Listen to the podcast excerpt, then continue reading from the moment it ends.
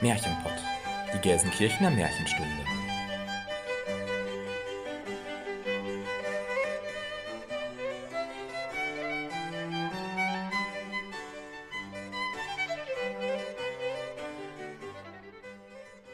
Hallo und herzlich willkommen zum Märchenpott, unserem Märchenpodcast. Wir sind Jenny Christian und Elena und wir nehmen euch mit in die weite Welt der Märchen.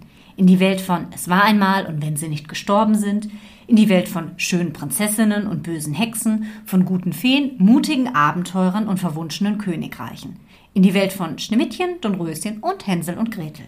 Aber auch in eine unbekannte Welt, in der euch Figuren und Erzählungen begegnen werden, die ihr noch nicht so gut kennt. Wir unterteilen unsere Folgen in Märchenstunde und Märchenkunde. In der Märchenstunde sprechen wir euch ein Hörspiel ein, in der darauffolgenden Märchenkunde-Folge tauschen wir uns dann darüber aus und analysieren und diskutieren Aspekte zu einem bestimmten Oberthema. Dabei sagen wir auch unsere Meinung, die natürlich keinen Anspruch auf Allgemeingültigkeit hat. Vielmehr geht es uns darum zu zeigen, wie zeitlos, aktuell und vielschichtig Märchen sind und warum wir uns ein bisschen Märchenzauber im Alltag bewahren sollten. Und damit beginnen wir mit unserer 33. Folge und dem Thema Arm und Reich.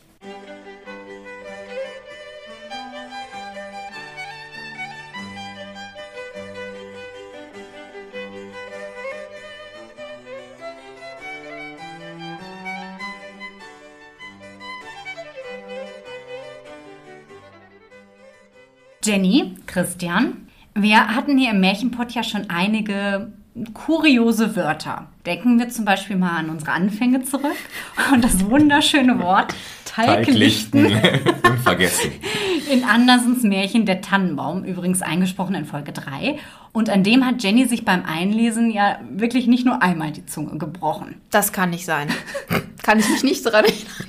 Mindestens genauso schön fand ich zum Beispiel den Apfelgrütz in Schneewittchen oder die Kötze. Ich glaube, das war bei Ja, Jenny, ne? Genau, bei, ähm, sag schnell, Fitchers Vogel. Genau. Mhm, der Buckelkorb, ja. Und natürlich unvergessen und mit ja, lokalpatriotischem Einschlag Kokolores.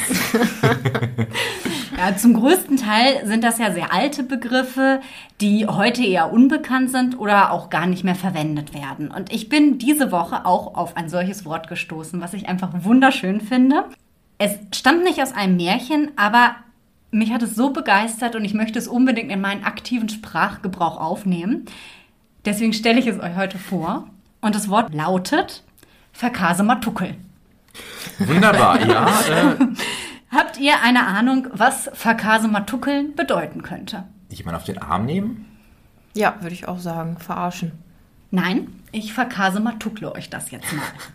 Bei verkasematukeln handelt es sich um ein schwaches Verb, also um ein Verb, bei dem sich der Verbstamm bei der Bildung der Vergangenheitsform nicht ändert. Ne? Also ich verkasematukelte würde es im Präteritum heißen.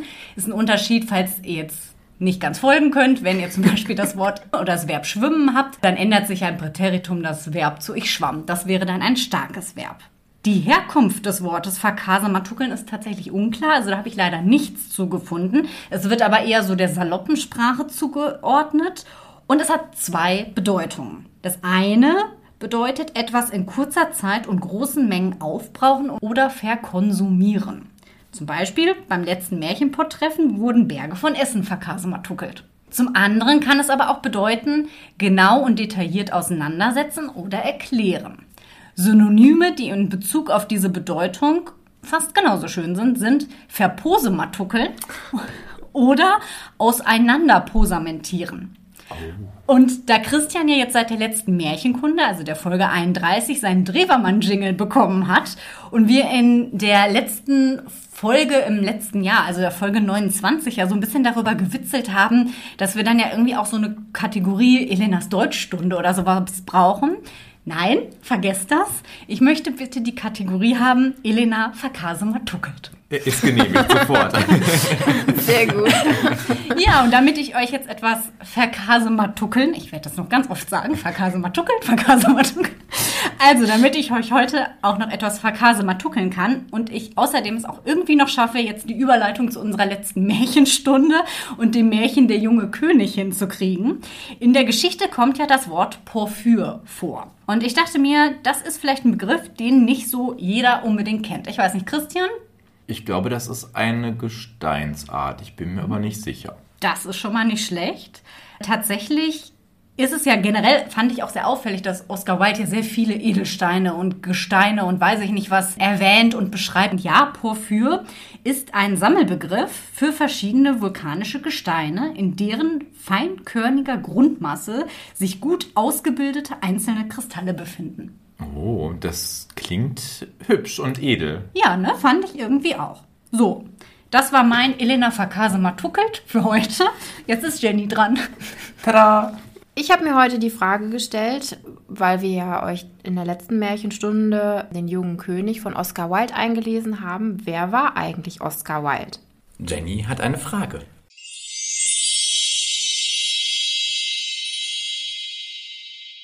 Ja, das war jetzt schon das dritte Märchen von Oscar Wilde, das wir euch vorgestellt haben. Und ich bin mittlerweile, hatte ich ja auch schon erwähnt, zu einem Oscar Wilde-Fan geworden. Du hast ja auch die beiden anderen immer vorgestellt, ne? Ja, das stimmt. Und das hat mich jetzt dazu gebracht, dass ich euch den Schriftsteller einfach mal ein bisschen näher vorstellen möchte. Ich hoffe, ich spreche es jetzt richtig aus. Oscar Finnegal O'Flaherty Wills Wilde ist am 16. Oktober 1854 in Dublin geboren. Er war der Sohn eines irischen Ohren- und Augenarztes und seine Mutter war Übersetzerin. Durch seine Mutter bekam er schon früh Kontakt zu Künstlern und Schriftstellern. Wilde studierte dann mit großem Erfolg klassische Literatur und bekam auch ein Stipendium an der Uni Oxford, also er war da ein ziemlicher Überflieger. Auch durch seinen Humor fiel Wilde schnell auf so sollte er bei einer Aufnahmeprüfung in einer Studentenbewegung einen Teil der Passionsgeschichte aus dem Griechischen übersetzen. Das kann man ja einfach mal so aus dem Stegreif, ist klar. Und sagte, dass er unbedingt noch das Ende wissen wolle, nachdem er alles dann perfekt übersetzt hatte. Wow. Das ist ja fast schon blasphemisch. Nach seinem Studium ließ er sich 1878 als irischer Schriftsteller in London nieder. Er war der bekannteste und gleichzeitig umstrittenste Schriftsteller des viktorianischen Großbritannien und war sehr erfolgreich. Gerade im prüden viktorianischen Großbritannien war er Skandalautor und Provokateur. 1884 heiratete Wilde Constance Lloyd, eine Kinderbuchautorin, mit der er zwei Söhne bekam. 1891 erschien sein einziger Roman Das Bildnis des Dorian Gray, den habe ich tatsächlich gelesen, schon bevor ich ein Wild-Fan wurde. Aber den fand ich sehr anstrengend und langatmig, deswegen war ich da dann noch kein Wild-Fan, wobei ich die Grundgeschichte sehr cool finde. Ich fand ihn sehr cool. Ich habe ihn auch gelesen, wenn ich die kurz unterbrechen darf. Und ich fand gerade dieses Ausufernde, das war nie grundlos. Also da sind ja ganz viele, nicht nur, aber auch homoerotische Anspielungen drin und so weiter. Und da fand ich keinen Satz zu viel. Im Gegensatz zum Beispiel bei Fontane ist es so, dass der sich so ein bisschen verschwafelt. Aber das nur als kurzer Randkommentar. Alles gut, vielleicht liegt das einfach an meinem klassischen Literaturverständnis, das nicht vorhanden ist. Keine Ahnung. Danach schrieb Wilde zumeist Gesellschaftskomödien. Der Homosexualität stand Wilde laut seines Biografen Richard Ellman immer offen gegenüber, lebte sie aber erstmalig 1886 mit dem Oxford-Studenten Robert Ross der auch zukünftig einen Platz in seinem Leben hatte, aus. Danach überdachte er das Für und Wider der Ehe auch in seinen Werken. Auch zukünftig ging Wilde mit seiner Homosexualität bzw. Bisexualität, weil er war ja äh, verheiratet auch, offen um. 1895 wurde er wegen homosexueller Unzucht zu zwei Jahren Zuchthaus mit schwerer Zwangsarbeit verurteilt, was seine Gesundheit stark beeinträchtigte. Nach der Entlassung floh er vor der gesellschaftlichen Ächtung dann nach Paris und schrieb außer der Ballade vom Zuchthaus zu Reading, also das war das Zuchthaus, in dem er einsaß, dann nichts mehr. Die letzten drei Jahre verbrachte er unter dem Namen Sebastian Melmoth nach der Hauptfigur Melmoth, der Wanderer von seinem Großonkel Charles Robert Maturin. In Armut und Isolation lebte er in Paris und starb am 30. November 1900 im Alter von 46 Jahren. Also nicht besonders alt leider. Ich habe dann noch in meinem Buch Das Bildnis des Dorian Gray noch ein Nachwort von Siegfried Schmitz gefunden und da ein ganz nettes Zitat, das wollte ich euch einmal vorlesen. Das Todesdatum ist vom biologischen Zufall bestimmt, erscheint aber gleichwohl symbolisch. Es markiert das Ende einer Epoche, fin de siècle, also er ist ja 1900 gestorben. Und da wollte ich jetzt gerne, dass die Elena uns einmal verkasematschuckelt, was denn eigentlich Fond des Siècle ist. Ja, genau. Es ist eine Epoche zur Jahrhundertwende oder zum Ende des Jahrhunderts und steht für die Verschwendungssucht im Auge des nahenden Untergangs. Klingt irgendwie sympathisch, oder? Ja, und wir haben es bislang immer noch nicht geschafft, unterzugehen. das stimmt. Alternative Bezeichnungen sind Dekadenz oder Dekadent, Dekadenz, meine Güte, Dekadentismus. Und die Merkmale sind eben die Untergangsstimmung, ein starker Lebensüberdruss und eine ausufernde Genusssucht. Das passt auch tatsächlich sehr gut zu Wilde, weil er auch gerade später in Paris über seine Verhältnisse lebte. Er hatte nicht besonders viel Einkünfte mehr, lebte in Armut, deswegen eigentlich sehr passend zu ihm. Und wunderbar passend zu unserer Thematik heute. Ganz genau. Ja, seine Frau Konstanze starb ein Jahr nach der Haftentlassung. Sie war mit ihren Kindern in die Nähe von Nürnberg unter anderem Namen Konstanze Holland gezogen. Trotz der Affären ihres Mannes ließ sie sich aber nie scheiden. Wilde wurde 1909, also er war vorher auf einem anderen Friedhof beerdigt, wurde dann aber 1909 auf dem Pariser Friedhof Père Lachaise umgebettet. Und ich habe mich gefragt, weil Elena, wir haben ja Père Lachaise besichtigt, mhm. standen wir vor ja. Wildes Grab? Ich, ich meine, meine, nämlich auch. Ich überlege auch gerade, aber ich bin mir relativ sicher, ja. Da lagen nämlich auch ganz viele Devotionalien drauf. Also, okay. also ganz viel Blumen und Bücher und sowas auch, meine ich im Kopf zu haben. Wäre doch mal eine schöne Idee für einen Märchenpott-Ausflug. Ja. Bildungsreise nach Paris. Der Père Lachaise ist eben wunderschöner Friedhof. Und Disneyland dazu. Super. Perfekte Mischung. Friedhof und Disneyland, das äh, spiegelt uns wunderbar wieder. Okay, mach weiter, Jenny. Ja, wo du die Devotionalien angesprochen hast. Lippenstiftküsse von Verehrerinnen und Verehrer verzierten lange sein Grab. Uh. Ja. Hm, Verehrer mit Lippenstift hat ich auch noch nicht. und an seinem 111. Todestag wurde das Grab dann renoviert und es wurde verboten, dass man das macht. Sehr romantisch fand ich, dass 1950 dann die Asche seines Freundes Robert Ross in sein Grab eingelassen wurde. Und das hat mich doch auch sehr an das Märchen Der glückliche ja. Prinz erinnert, ja wo zum Schluss dann der Vogel mit dem Prinz dann zusammen beerdigt werden, also nicht beerdigt werden, ins sondern Paradies zusammen, kommt, ne? ja, da irgendwo hingeschmissen werden mhm, und dann genau. zusammen ins Paradies kommen. Ja, das fand ich dann irgendwie voll schön. Oh, ja, der glückliche Prinz haben wir übrigens, ich meine, es war Folge 15 zum Thema Diversität vorgestellt, beziehungsweise die Jenny ist ja unsere Oscar Wilde-Expertin. Genau. Ich habe tatsächlich auch eine Beziehung zu Oscar Wilde sozusagen. Ich habe nämlich früher im Schauspielkurs und das war meine erste Vorsprechrolle, mit der ich auch glorreich an einigen Schauspielschulen vorsprechen gegangen bin, die Salome. Oh, äh, Salome ist aber auch wirklich hei, hei, hei, ja, super. Und es war eine super tolle Rolle. Ich kann den Text auch immer noch zum Teil und ich fand die einfach super. Also ich glaube, ich habe sie halt nicht super gespielt, weil sonst würde ich jetzt nicht mehr hier sitzen. Aber das hat richtig Bock gemacht. Ich bin ja eigentlich nicht so der Richard Strauss-Fan, aber die Vertonung von Salome, die beruht ja auf dem Libretto von, von Oscar Wilde. Also großartig. Dann, halt hochdramatisch, oh, Mega, super. Ja, aber ich hätte, es passt zu dir charakterlich. Hätte ich, äh, ich verstehe gar nicht, warum du das nicht glaubhaft drüber bringen konntest. Aber vielleicht waren die Leute einfach nur blind. Ich glaube, meine Kunst wurde einfach nicht verstanden. Die haben das nicht kapiert, das war alles. Deine Zeit wird noch kommen. Nein, das ist wirklich eine coole Szene, wo sie dann da mit dem Kopf spricht. Genau, mhm. ja. Gehen wir zurück zum jungen König, bevor das hier ausufert. Der junge König wurde von Wilde 1888 verfasst. Er veröffentlichte für seine Söhne ein Märchenband mit Kunstmärchen, wo auch wie gesagt unter anderem der junge König und der glückliche Prinz und noch andere Märchen drin waren. Vielleicht stellen wir euch noch ein paar vor im Laufe des Märchenpots der nächsten 500 Jahre. Da kommt noch was. ich glaube auch. Und es gehört der Kategorie der Kunstmärchen an. Das haben wir euch ja in Folge 1 erklärt.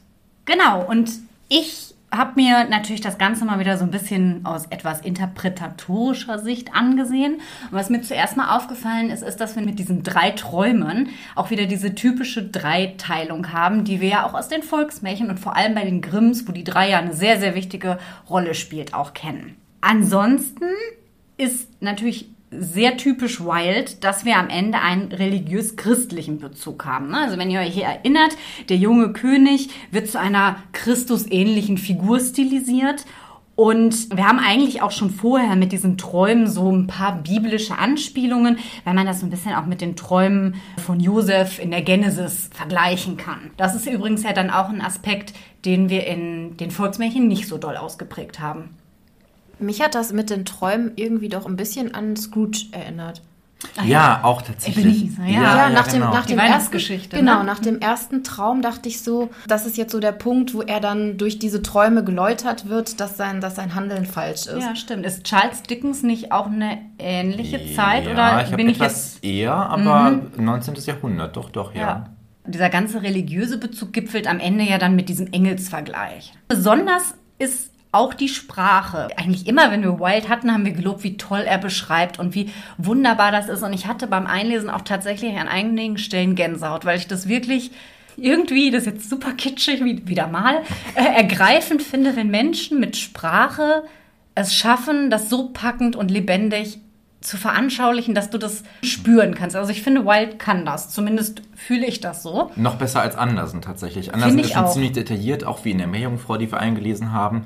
Aber Wild, also der beschreibt ja jeden kleinen Edelstein, jede Perle, jedes Aber so Detail und bildhaft. so. Und ja, ja, auf jeden Fall. Und das ist, das ist großartig. Ich finde es auch richtig klasse. Das kam auch sehr, als ich die Biografie da ausgewertet habe, kam das auch sehr raus, dass das immer wieder erwähnt wurde, wie sprachlich gewandt er ist. Und er hat auch, bevor er da ins Zuchthaus kommt, hat er sich auch selber vertreten und hätte das eigentlich durch seine sprachliche Gewandtheit auch sehr gut geschafft. Aber dann ist halt alles irgendwie schiefgegangen. Ja, der Tatbestand war ja erfüllt und nachweisbar und da bringt die beste Verteidigung dann wohl nichts. Ne? Also aus damaliger Sicht war es ja eine gerechtfertigte Verurteilung. Ja, ja. Ja, die Sprache in Der junge König ist trotzdem noch mal etwas besonders, denn es ist eine Anspielung auf die King James Bibel. Also die King James Bibel ist die englische Übersetzung der Bibel. Die wurde von König Jakob I. von England, der lebte von 1566 bis 1625, ja in Auftrag gegeben und gilt als die einflussreichste englischsprachige Übersetzung. Und die verwendet nämlich eine Sprachform, die schon zur Zeit ihrer Erstveröffentlichung, das war im Jahr 1611, keine Alltagssprache mehr war. Also sie galt schon damals als konservativ, traditionell, ja, man kann auch sagen, schon ein bisschen veraltet.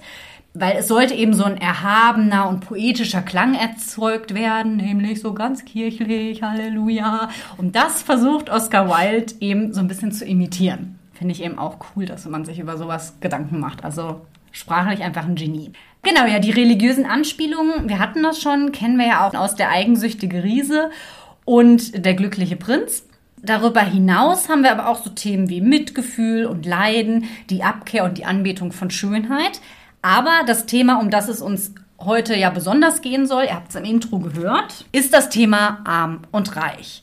Und wie wir ja schon öfter und zuletzt auch in unserer letzten Märchenkunde der Folge 31 zum Schwerpunkt Aschenputtel thematisiert haben, ist arm und reich eigentlich eines der präsentesten und häufigsten Gegensatzpaare, die wir in Märchen, egal ob Kunstmärchen oder Volksmärchen, überhaupt finden. Und es ist eben auch ganz zentral in der junge König. Wir haben mit dem Protagonisten ja einen illegitimen Sohn von einer Königstochter. Er ist also letztlich ein Bastard und damit ein gesellschaftlicher Außenseiter. Er wächst in Armut auf, ne, er ist der Ziegenhirt. Ich musste da irgendwie an den Schweinehirten in Ja. Folge 7 denken. Der verkleidet sich zwar nur, aber so dieser Bezug zu Hirte, Stall, Tiere, das ist ja irgendwie dreckig, eklig, schmutzig. Wild sagt ja auch immer so die Edlen, wenn er von den Aristokraten spricht und da wirkt halt so ein Ziegenhirte nochmal irgendwie, finde ich, umso ekliger. Nichts gegen Ziegenhirten, aber nicht, aus meiner Sicht keine Wertung, aber halt in der Geschichte. Mm. Und was wir auch haben, kennen wir ja auch aus Aschenputtel, ist dieses Springen von Extrem zu Extrem. Also er wird als Königssohn geboren, wird in die absolute Armut verdammt, wird dann wieder zurückgeholt und soll dann zum König werden. Also es ist einfach schon mal eine krasse Achterbahnfahrt. Und auch da, wie bei Aschenputtel, die ja auch von der Dienstmagd zur Königin wird oder Prinzessin, es gibt kein Mittelding. Ja, symbolisiert wird diese Herrlichkeit des Königseins vor allem durch die Kleidung, die er in Auftrag gibt, nämlich Krone, Zepter und Krone steht hier? Nein. Gewand. Gewand. Krone, Zepter und Krone. Er hat eine Doppelkrone. Nein, also Krone, Zepter und Gewand, also seine Herrschaftsinsignien. Und Auch hier nochmal den Verweis auf Folge 7, da haben wir das Thema Verkleidung im Märchen ja auch schon mal gehabt und schon mal gesagt, was das für eine wichtige und symbolische Rolle spielt. Könnt ihr gerne nochmal reinhören. Wiederhole ich jetzt nicht nochmal alles, aber da erkennen wir auch wieder einiges hier wieder. Ja, und was er eben durch seine Träume gezeigt bekommt, ist, dass so schön und herrlich das alles ist. Und er ist ja auch völlig geblendet und völlig überwältigt von all dem, was sich da plötzlich auftut, was er überhaupt nicht kannte, dass es sowas überhaupt gibt lernt er eben, dass dahinter sehr viel mehr steckt und eben leider nichts Schönes, Strahlendes und Kostbares, sondern Ausbeutung, Sklaverei, Kinderarbeit und sogar der Tod. Und das ist natürlich massivste Gesellschaftskritik, die Wilde da übt, denn letztendlich sagt er damit natürlich nichts anderes als für die Kostbarkeiten und den Reichtum einiger weniger leiden sehr viele. Und das sind jene, die am unteren Ende der Gesellschaft stehen. Ja, und ich denke, wir müssen nicht irgendwie erst an die Fußball-WM in Katar zurückdenken, um zu begreifen, wie aktuell dieses Thema ist. Wir haben ja auch Diskussionen zum Beispiel um das Bürgergeld oder die Vermögenssteuer. Wir haben immer noch ArbeitgeberInnen, die noch immer denken, Angestellte sind ihre Sklaven und müssen zu jeder Zeit irgendwie bereit sein und sich dann auch noch ganz beliebig ausbeuten lassen. Drohende Altersarmut auch wieder ein Thema, was immer aktueller wird. Genau, also wir finden in unserer Welt aktuell sehr, sehr, sehr viele Beispiele, die zeigen, dass Wilds Aussage leider immer noch unverändert gilt. Der König in seiner Geschichte zieht daraus aber die richtigen Schlüsse und auch eigentlich eine sehr drastische Konsequenz, weil er verzichtet auf diese herrschaftliche Kleidung. Er verzichtet auf das, was ihn als König erkennbar macht. Das wird ja im Märchen sogar konkret angesprochen. Da wird ja auch ganz klar gesagt, ja, aber die Leute erkennen dich dann gar nicht. Wo man eben auch fragen kann, macht nur die Kleidung dich zum König oder müsste es nicht eigentlich viel mehr sein? Das ist ja auch wieder dieser klare Bezug zum Christentum. Von Jesus als äh, Kind in Windeln in der Krippe im Futtertrog ist ja auch ohne jegliche Insignien und wird trotzdem dann von den drei Weisen aus dem Morgenland als solcher erkannt. Obwohl er das ja auch eigentlich aus der Motivation heraus tut, zu sagen, nein, ich will ja gar nicht, dass Leute für mich leiden, nur weil die da so einen Rock oder so eine Krone herstellen, regen sich ja alle darüber auf. Ne? Komischerweise, ja, ja, paradoxerweise fast genau. schon. Genau. Natürlich, dass vom Adel irgendwie Kritik kommt, das kann man verstehen, auch vom Klerus. Ne? Der Bischof geht ja sogar so weit und meint, äh, ja, du kannst ja nicht das ganze Leid der Welt auf dich nehmen, was auch ganz klar Kritik an seinem Stand ist, weil ein Bischof dürfte so etwas niemals sagen. Zumal der Klerus ja auch gerne in Prunk und Gloria schwelgt, auch heute noch. Siehe Papstbeerdigung zum Beispiel. Richtig.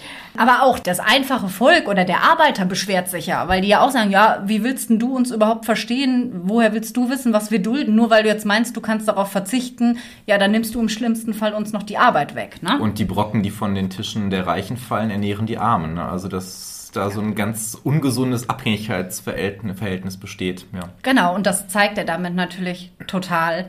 Ja, und dass das vielleicht nicht ganz so richtig sein soll, dass Menschen so von anderen abhängig sind in ihrer Existenz und dafür dann sogar hinnehmen, dass sie eben fast verhungern. Aber gut, wir haben immerhin noch ausbeuterische Arbeit, aber ist ja besser als gar nichts, weil sonst könnten wir gar nichts leben. Aber das steht ja auch komplett im Gegensatz zu der Aussage der Weber am Anfang, weil die stehen ja auch eigentlich für die Arbeiter, aber die sagen ja was ganz anderes als dann nachher die Arbeiter, die sich dann darüber beschweren. Das war ja erstmal der Traum, also man beschwert sich über den Ist-Zustand und dann genau. wird was geändert, aber dann ist es halt auch wieder nicht richtig, mhm. weil quasi dieses Gesellschaftsprinzip, was darauf fußt, dadurch irgendwie erschüttert wird und du, obwohl du den Menschen was Gutes tun willst, eben trotzdem irgendwie die Existenzgrundlage wegziehst. Und vielleicht auch Angst vor Neuerungen, ne? dass das diese, sowieso. Genau, dass diese Neuerungen da auch kein Vorteil dann für einen selber sind. Ja, und ich glaube, was einfach da natürlich auch ganz zentral als Frage aufgeworfen wird, ist, ob Reichtum überhaupt gerecht sein kann. Es geht und das finde ich macht der junge König sehr schön darum, dass man Empathie zeigt. Empathie ist ja letztlich auch das, was zur Verwandlung des Königs führt. Na, egal wie hoch man in der sozialen Schicht steht, man muss sich im Klaren darüber sein, dass es eben Menschen gibt, denen es nicht so gut geht. Und das bedeutet eben auch nicht, und ich glaube, das ist auch nochmal ganz wichtig für die ganze Folge hier zu sagen, für das, was auch immer heute noch kommt zu diesem Thema, dass man sich für alles Leid der Welt verantwortlich fühlen muss oder dass man ein schlechtes Gewissen haben muss, weil man für etwas viel Geld ausgibt oder eben mehr hat als andere ne, das ist ja schnell diese Neiddebatte, die da auch mit reinspielen. Das ist überhaupt nicht der Ansatz. Deswegen ist der junge König auch so ein guter Ausgangspunkt. Es geht einfach darum, sich seiner Privilegien bewusst zu sein und nicht immer nur nach unten zu treten. Sich selbst nicht als Nabel der Welt zu begreifen, sondern Sensibilität für andere Lebenssituationen zu besitzen und ja, nicht alles auf dem Rücken derer auszutragen, die sowieso vergessen werden. und aus seiner privilegierten Stellung heraus vielleicht nicht so nett gemeinte, klug gemeinte Ratschläge zu geben, die dann für andere Leute, die nicht so einen Hintergrund haben, ob jetzt finanziell oder wie auch immer bedingt, die dann vielleicht nicht sind. Und ich meine, wenn man genug Geld auf dem Konto hat und von seinen Eltern sein Auskommen einmal erben wird, dann kann man leicht immer von Minimalismus sprechen. Wenn man das nicht hat, dann kann das auch schon mal lebensnotwendig sein, dass man etwas besitzt, was man im Notfall auch verkaufen kann zum Beispiel. Und auch so ein Denken, dass man in irgendeiner Form da jetzt komplett selber an seiner Situation schuld wäre, das ist auch, finde ich, auch immer ganz schwierig.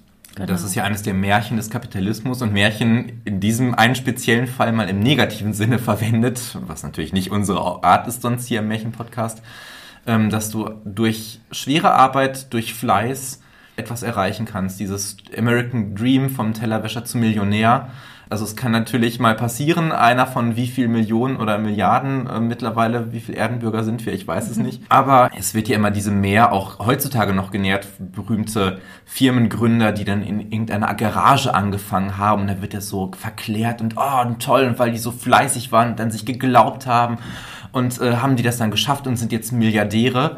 Wenn man aber anguckt, äh, welchen sozialen und finanziellen Hintergrund die Eltern haben, politische Einflüsse und so weiter, dann sieht die ganze Sache vielleicht in den allermeisten Fällen schon etwas anders aus. Und ich finde tatsächlich, das steckt alles im jungen König auch drin. Und das ist halt eine super aktuelle Thematik. Ähm, ja. ist halt so. Okay, Schluss für heute. Tschüss. So, bevor wir uns jetzt genauer mit der Motivik und Bedeutung sowie der Funktion von arm und reich im Märchen im Allgemeinen beschäftigen werden, gibt es, und ihr kennt das ja schon, ein bisschen zeitgeschichtlichen Kontext. Das könnte man eigentlich auch so als Jingle machen, so zeitgeschichtlicher Kontext. Du brauchst erstmal einen Jingle. Ja, Entscheide dich bitte direkt, für einen. Ich bin auch voll habgierig, ich will direkt zwei. Sie ist wie die Habsucht aus dem Märchen, genau. Genau, genau und deswegen gibt es jetzt eine kurze historische Einordnung, die ist nicht vollständig. Ich habe nur ein paar Punkte rausgesucht, damit wir einfach mal so ein bisschen einen Eindruck bekommen, Armut und Reichtum, was ist das eigentlich früher und was ist das heute? Woran wir ja beim Stichwort arm oder auch reich sofort denken, ist die materielle Armut oder materielle Reichtum. Es gibt aber natürlich auch sowas wie zum Beispiel geistige Armut, kennen wir ja aus dem religiösen Bereich, wo dann der völlige Verzicht auf alles stattfindet. Es gibt aber natürlich auch ein Reichtum, weil man sagt, naja, ich bin zum Beispiel gebildet oder ich habe irgendwie ganz tolle Freunde, so wie euch oh. beide zum Beispiel. Der Entwicklungsausschuss der OECD versteht unter Armut die Unfähigkeit, menschliche Grundbedürfnisse zu befriedigen. Dazu gehören vor allem der Konsum und die Sicherheit von Nahrungsmitteln, Gesundheitsversorgung, Bildung, Ausübung von Rechten, Mitsprache, Sicherheit und Würde sowie menschenwürdige Arbeit. Also anders gesagt, Armut bedeutet, von wichtigen Dingen nicht genug zu haben. Unterscheiden kann man dann noch zwischen relativer Armut und absoluter Armut. Absolute Armut meint einen Zustand, in dem sich der Mensch die Befriedigung seiner wirtschaftlichen und sozialen Grundbedürfnisse nicht leisten kann. Relative Armut beschreibt Armut im Verhältnis zum jeweiligen Umfeld eines Menschen. Das kennen wir ja auch, das ist ja immer dieser Whataboutism. Ja, hier in Nordkorea den Menschen, denen geht's doch noch viel schlechter. Sollen die Leute doch froh sein, dass sie Hartz IV kriegen? Ja, natürlich, in Nordkorea ist so ein Hartz IV Gehalt, in Anführungszeichen, viel Geld. Hierzulande muss man das schon wieder ein bisschen relativieren, weil wir natürlich einen ganz anderen Lebensstandard haben. Oder je nachdem, wenn wir das innerdeutsch denken, in welcher Stadt man wohnt, in Gelsenkirchen zum Beispiel, ne, wo wir ja beheimatet sind, ist der Mietspiegel wesentlich günstiger als zum Beispiel in München, Köln oder Berlin. Also arm ist nicht gleich arm. Und darüber hinaus gibt es auch noch sowas wie eine gefühlte Armut. Die wird jetzt nicht an irgendwelchen Einkommensgrenzen gemessen, sondern ist eine subjektive Empfindung, wenn sich ein Mensch wegen seiner wirtschaftlichen Situation eben gesellschaftlich ausgegrenzt oder diskriminiert fühlt. Ja, und Folgen von Armut sind unter anderem Krankheit, Hunger, Angst, keine soziale Teilhabe und das alles findet leider oft in einem Kreislauf statt, den man nur sehr schwer durchbrechen kann. Ja, in Deutschland hat die Zahl einkommensarmer Menschen inzwischen übrigens einen historischen Höchststand erreicht und liegt bei 13,8 Millionen. Und das, obwohl Deutschland eigentlich als ein reiches Land immer noch gilt. Ja, und hierzulande wird Armut durch die sogenannte Armutsgefährdungsquote beschrieben. Als armutsgefährdet gelten demnach Haushalte, deren Einkommen weniger als 60 Prozent des mittleren verfügbaren Haushaltsnettoeinkommens aller Haushalte in Deutschland ausmacht. Das ist dann der sogenannte Median und ja, legt man eben drunter, hat man halt Pech. Wenn du alleinlebend bist, liegt er bei 1251 Euro netto pro Monat. Bei zwei Erwachsenen und zwei Kindern liegt er bei 2627 Euro netto pro Monat. Generell ist in Deutschland ein Problem, dass das Vermögen sehr ungleich verteilt ist und besonders oft von Armut betroffen sind Erwerbslose, Alleinerziehende und Studierende. Die Armutsgefährdung insgesamt wächst und wird mit Sicherheit mit Blick auf Inflation, Krieg und Klimafolgeschäden auch noch massiv zunehmen. Da muss man, glaube ich, kein Prophet sein. Als reich gilt in Deutschland, wenn man als Single-Haushalt rund 3.350 Euro netto pro Monat zur Verfügung hat. Also brutto werden das ungefähr so 5.600 Euro sein. Ja, und immer wieder hört man ja, dass die Schere zwischen arm und reich immer weiter auseinandergeht. Und tatsächlich ist es so, dass das Vermögen in fast keinem anderen europäischen Land so ungleich verteilt ist wie bei uns. Insgesamt besitzen hier die wohlhabendsten 10 Prozent der Haushalte zusammen etwa 60 Prozent des Gesamtvermögens, also netto abzüglich der Schulden. Und Vermögen bedeutet eben nicht nur Finanzvermögen inklusive Wertpapiere und Aktien, sondern auch Sachvermögen wie Immobilien, Unternehmen, Schmuck oder Autos. Ja, wenn wir jetzt einen Blick mal in die Vergangenheit werfen, dann waren früher Armut und Reichtum natürlich irgendwie ganz anders gestaltet. Und das war ja auch von der jeweiligen Gesellschaftsform und der jeweiligen Zeit abhängig, über die wir reden. Wenn wir ganz weit zurückgehen in die Jungsteinzeit, da waren wir auch da noch nicht, dann ist es so, dass die Menschen da natürlich einem ständigen Mangel ausgesetzt waren. Also bei denen drehte sich letztendlich ja alles darum, wie überlebe ich, wie lege ich Vorräte an und vielleicht auch noch, wie pflanze ich mich fort, aber ansonsten ging es halt letztlich nur um die Fort, äh, nicht die Fortpflanzung. Ey, das verrät ich jetzt aber. um, die, um das Anlegen von Vorräten. Und wer das nicht konnte, der galt eben als arm. Ja, im Mittelalter sorgte die Ständeordnung für die soziale Ungleichheit. Wer seine Existenz nicht sichern konnte und weder über Schutz ne, durch Lehnsherren oder Macht verfügte, der galt als arm. Ja, und was hat man gemacht? Man sammelte halt ein paar Almosen für die Armen. Insbesondere die Kirche war da sehr stark dabei und es war auch praktisch für den reichen Adel, denn der konnte sich somit sein Seelenheil erkaufen. Toll fand ich ja die Aufteilung der Aufgaben. Der Adel sollte beschützen, äh, der Klerus sollte beten und der Rest sollte eben arbeiten. Also ist doch super. Läuft. Man fragt sich dann nur manchmal, wie unterschiedlich ist das eigentlich heute? Ja, ja, da die Ständeordnung damals aber von Gott gegeben angesehen wurde, war Armut ja in dem Sinne kein soziales Problem, sondern das gehörte halt irgendwie einfach dazu. Die soziale Frage stellte sich erst durch Aufkommen des Industriekapitalismus, der zu Massenelend führte. Und hier reichten Almosen dann eben nicht mehr aus, zumal ja auch die Arbeit einen ganz neuen Wert gewann und letztlich die Kapitalbesitzenden ja auf die Arbeitskraft der kapitalarmen Personen auch angewiesen waren. Und trotz dieser Abhängigkeit war es paradoxerweise zu Beginn des 19. Jahrhunderts so, dass Arme trotzdem als Schmarotzer galten, als arbeitsunwillige, arbeitsscheue MüßiggängerInnen. Und ja, noch heute kennen wir ja leider den Spruch, ja, wer Arbeit findet, der kriegt sie auch. Diese Ansicht hat sich, finde ich persönlich, in vielen Teilen der Gesellschaft und Politik bis heute gehalten. Also wenn Hartz-IV-EmpfängerInnen grundsätzlich als faul und asozial abgestempelt werden oder wenn auch eine bestimmte christliche Partei sich in Anführungszeichen darum sorgt, dass eine wirklich lächerliche Erhöhung des Bürgergeldes dazu führt, dass niemand mehr arbeiten geht, dann fragt man sich, ey Leute, wie weit hat sich die Menschheit eigentlich weiterentwickelt? Wo du gerade bei der christlichen Partei bist, äh, diese Abwertung gab es ja durchaus auch im Religiösen, im Calvinismus vor allen Dingen, wo es ja diese sogenannte Prädestinationslehre gibt. Wenn du auf Erden wirtschaftlich erfolgreich bist, kommst du in den Himmel. Und wenn du ein wirtschaftlich unerfolgreicher, armer Schmarotzer bist, dann kommst du halt in die Hölle. Und so kann man sich die Welt natürlich auch wunderbar schön reden. Ja, und das funktioniert ja. Ja. Bis heute, wenn man sich das einfach auch nur mal so anschaut. Also, ne, die Menschen bemitleiden irgendwie Verbrecher wie Uli Hoeneß oder Boris Becker, ja. die einfach Millionen an Geldern hinterzogen haben, treten aber immer schön nach unten und schimpfen auf die Schwachen und Mittellosen. Und das ist einfach eine ganz menschenverachtende und zynische Schieflage, in der sich unsere Gesellschaft da befindet. Meiner Meinung nach. Definitiv. So viel der Ausflug ins Frühjahr und heute. Kommen wir jetzt wieder zurück zum Märchen und zu der Bedeutung und Symbolik, die diese Konstellation oder dieses Gegensatzpaar in dieser Textsorte hat. Grundsätzlich ist es ja so, wir haben es ja auch gehört, arm und reich sind elementare Bestandteile des Lebens und sowohl das individuelle als auch das gesellschaftliche Leben prägender, ja, eigentlich fast schon alles bestimmender Gegensatz. Und wir haben den ja auch schon in einigen Märchen gehabt. Welche würden euch da so ganz spontan einfallen? Weil es gerade so frisch her ist, äh, Aschenputtel natürlich, ne? Aber auch bei dir, Jenny, der glückliche Prinz, wo der Schwelbrecher die, die äh, Edelsteine aus den Augen und vom Schwertknauf und die Goldbeschichtung da an die Näherinnen und so weiter, die Passionsblumen, glaube ich, auf die Kleider sticken, mhm. verteilt. Das fällt mir gerade noch ein. Mhm. Hänsel und Grete. Natürlich die Teuerung, ne? aktueller denn je. ja, wir hatten die Gänsemarkt, ja. den Schweinehirt, die kluge Bauerntochter. König Drosselbart hier natürlich König auch. Drosselbart, ne? allerlei Rau. Mhm. Und natürlich das kleine Mädchen mit den Schwefelhölzern. Ja. Ja, und dass dieses Motiv so ausgeprägt in den Kunst, aber vor allem auch in den Volksmärchen verwendet wird, verwundert natürlich nicht, wenn wir uns die Erzähltraditionen der Märchen angucken. Gerade beim Volksmärchen gingen sie ja irgendwie auf das einfache Volk zurück und die waren damit natürlich viel stärker konfrontiert, als wenn jetzt irgendwelche Aristokraten sich das erzählt hätten.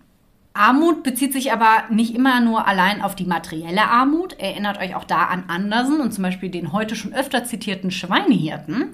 Da ist es ja nicht der Schweinehirt, der auch eigentlich ein Prinz ist und sich nur als armer Mann verkleidet, sondern die eigentliche Armut wird ja da der Kaisertochter zuteil, die halt einfach seelisch und menschlich völlig verarmt ist, um ja, das so zu sagen. Aber mit einem Finger Oliver Augustin auf dem Klavier spielen kann. Ja, immerhin. immerhin.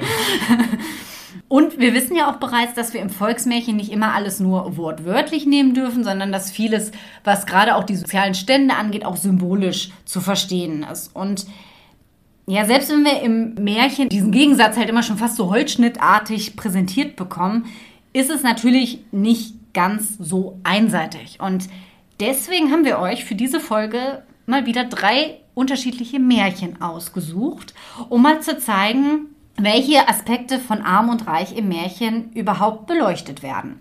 Und ich mache auch direkt den Anfang, und zwar mit einem, ich glaube, sehr, sehr bekannten Märchen, nämlich Sterntaler. Ja, und da es sich um ein recht kurzes und, wie ich glaube, auch sehr bekanntes Märchen handelt, gibt es heute auch wirklich die Ultrakurzfassung. Wenn ihr es nochmal nachlesen möchtet, es steht an Stelle 153 der Kinder- und Hausmärchen der Grimms. Und am Anfang hieß es übrigens das arme Mädchen.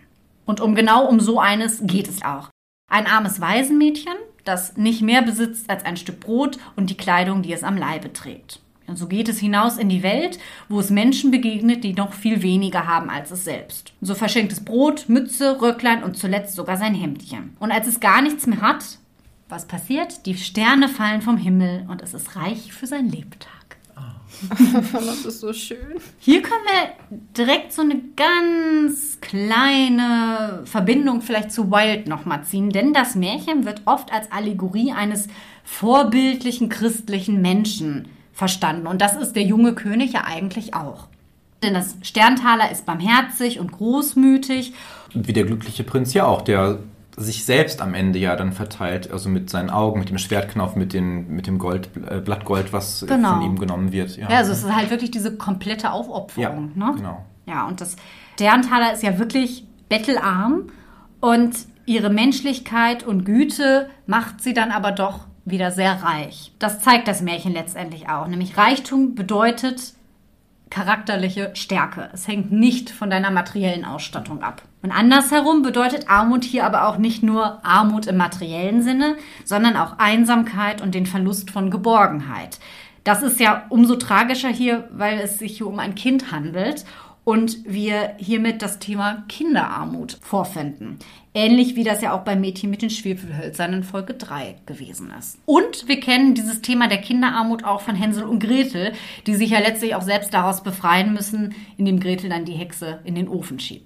Sterntaler hingegen erkennt in bitterster Not immer noch die Bedürftigkeit anderer an und erhält dafür dann letztlich den Lohn. Das heißt, wenn du fromm und gütig bist, dann wirst du am Ende aus deiner Armut befreit.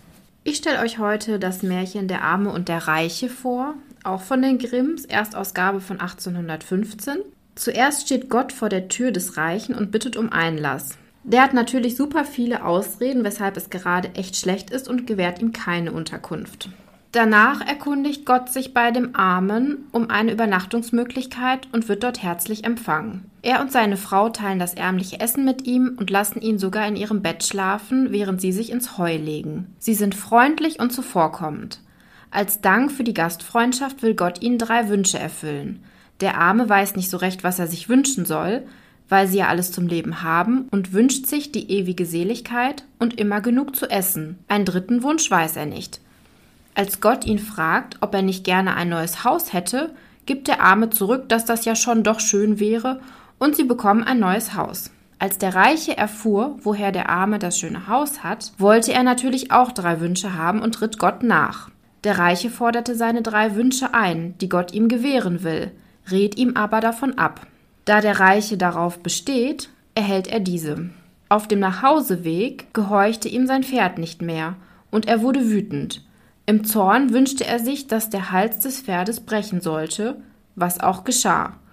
Tut mir leid, schon wieder Tierquälerei. So. Nicht nur Falada ist tot, auch das arme Pferd, die Liese. Ja, Wo weißt du, wenn es der Reiche gewesen wäre, egal. Aber immer das Pferd. Ja, das das- ist wie ein Horrorfilm. Immer die Katze oder der Hund. habe ich auch gedacht. Naja, letztendlich ist dann damit der erste Wunsch dann auch schon mal weg. Der Reiche musste nun weiterlaufen. Da er nun auch den Sattel selbst tragen musste und es sehr heiß und anstrengend war, dachte er an seine Frau, die gemütlich zu Hause war und wurde abermals sauer. So wünschte er sich, dass seine Frau zu Hause auf dem Sattel säße und nicht mehr herunter könnte. Zu Hause angekommen war das Drama dann natürlich groß, weil die Frau auf dem Sattel saß. Und letztendlich, er hatte sich ja so viel Gedanken auf dem Weg gemacht, was für tolle Reichtümer er sich wünschen möchte. Vor allen musste Dingen er. Bier fand ich super. Ja, genau.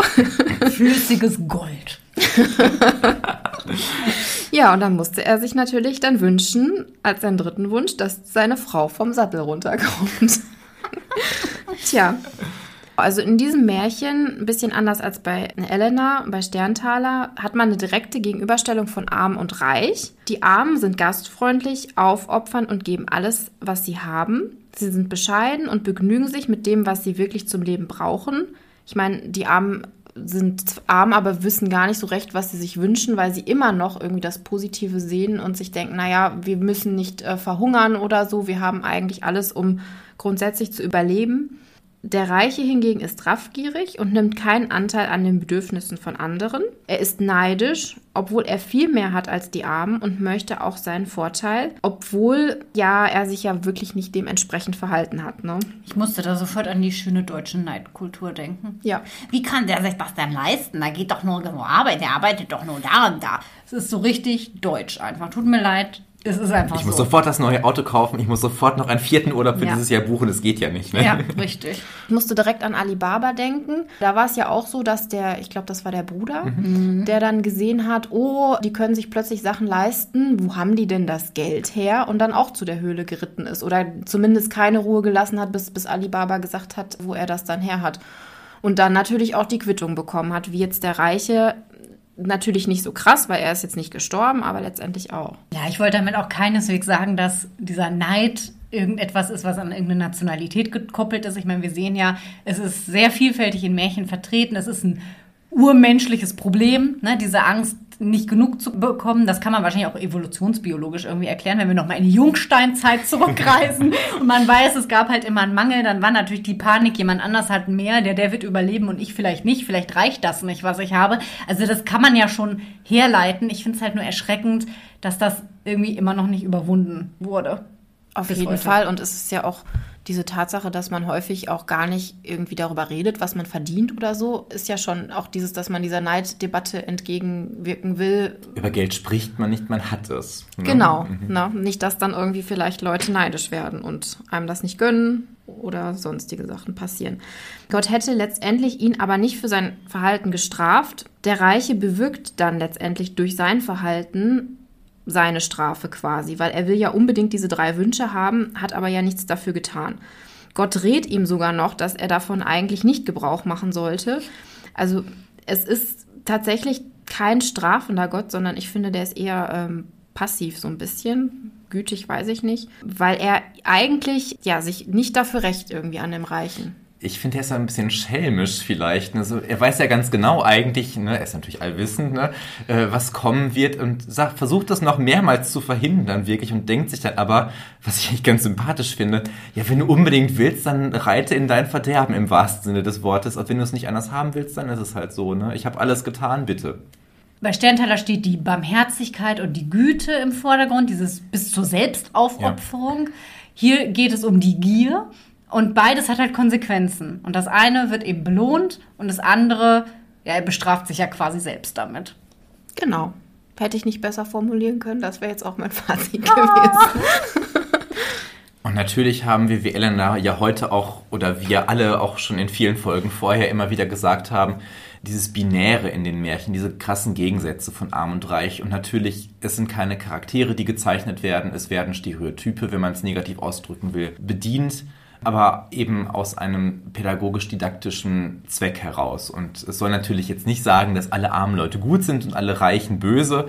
Da muss man auch aufpassen. Also ich Ganz finde gerade bei dieser Arm-Reich-Debatte, ja. nicht nur, weil es schnell so klingt, als sei man neidisch, sondern es geht ja auch nicht darum, irgendwen zu verteufeln oder irgendwem zu sagen, du bist an allem schuld oder dir sei das nicht gegönnt. Ne?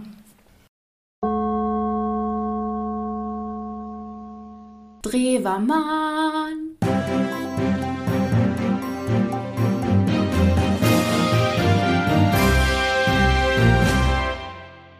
Ja, bevor ich wieder ein paar Gedanken von Eugen Drewermann kundtue, möchte ich noch ganz kurz sagen, also dieses Märchen Der Arme und der Reiche verfolgt mich seit meiner Kindheit. Ich hatte sogar zwei verschiedene Hörspielfassungen davon, einmal auf Kassette, äh, die habe ich auch immer noch, und einmal auf Schallplatte. Die habe ich an meine Cousine mal irgendwann zurückgegeben. Die hatte ich als Dauerleihgabe quasi. Ich habe es aber auf CD ähm, mir dann irgendwann mal zugelegt. Süß auf CD. Ja, ja. Aus ich, welchem Jahrhundert ja, stammen wir eigentlich? Ja. naja, ich bin halt, nennen wir es nostalgisch. Und dieses Märchen hat mich schon immer total fasziniert. Also ich, ich fand die Aussage des Ganzen auch toll. Und so Sätze wie die schlechte Kost schmeckte ihm, also Gott gut, denn es waren vergnügte Gesichter dabei. Das sind so Sätze, die sich bei mir eingebrannt haben. Also ich möchte gar nicht mal ausschließen, dass das auch meine ja, politische Einstellung, die ich so vertrete, dass das schon so ein, vielleicht nicht der Grundstein, aber ein Teilstück des ganzen Puzzles, was sich jetzt so langsam zusammengesetzt hat, war und ist. Jedenfalls, Drewermann deutet das Märchen auch wieder sehr, sehr ausführlich. Es sind fast 100 Seiten auch wieder in der Buchausgabe. Ähm, schon immer Gas, ne? Also auf jeden, er guckt sich auch wirklich jedes noch so scheinbar unwichtige Detail an und zieht da Sachen heraus und also weil er auch so unglaublich belesen ist. Ich bin ganz neidisch. Also er ist ja fast schon in manchen Bereichen ein Universalgelehrter. Also auch jenseits der Theologie, von der kommt er ja eigentlich ursprünglich, auch Literaturwissenschaft und äh, Psychoanalytik. Er ist auch der biologisch in vielen Bereichen mega bewandert. Es gibt so viele Vorträge von ihm, die ich schon gehört habe. Und also er spricht immer frei und quasi druckreif und hat immer alles Krass. so im Kopf verraten. Das finde ich schon sehr beeindruckend. Aber ich will nicht zu viel fangirlen. also Drewermann sieht natürlich auch diesen krassen Gegensatz. Und eben weil er Theologe ist bzw. war, legt er natürlich einen gewissen Fokus auf das Theologische. Das Buch, in dem ihr die Interpretation nachlesen könnt, wenn ihr mögt, heißt auch Geschichten gelebter Menschlichkeit mit dem Untertitel Wie Gott durch Grimmsche Märchen geht. Mhm. Und neben dem Armen und dem Reichen findet ihr da auch die Sterntaler von Elena, die drei Sprachen oder der Schneider im Himmel, was übrigens sehr, sehr lustig ist. Kernaussage von Drewermanns Aussagen ist letztlich die Raffgier des Reichen ist sein Verhängnis. Ich musste da immer ein bisschen an das Märchen vom Fischer und seiner Frau denken, wo die ja. Ilsebill ja auch nie genug bekommt und aus dem Pisspot, wie es ja wörtlich da steht, dann in das steinerne Haus und dann Schloss und dann bis zum Papst hoch, ne? Und dann will sie werden wie Gott und dann ist aber vorbei und der Butt sagt, also der Fisch, der Plattfisch, den der, den der Mann gefangen hatte, sagt, nee, jetzt ist aber Schluss und sie landen wieder im Pisspot. Und ja, so wie der Reiche ja am Ende auch nur eine Strafe dafür bekommt, dass er sich so viel gewünscht hat.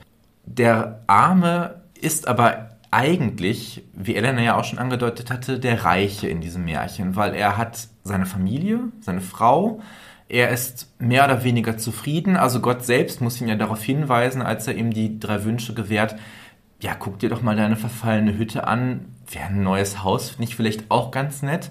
Und er sagt, ach ja, weil der erste Wunsch ist eben die ewige Seligkeit, also dass, wenn wir das jetzt gar nicht mal so ganz christlich deuten wollen, die innere Zufriedenheit vielleicht, also ein, ein Glück mit sich selbst und der Welt, trotz der nicht optimalen Umstände, gelinde gesagt.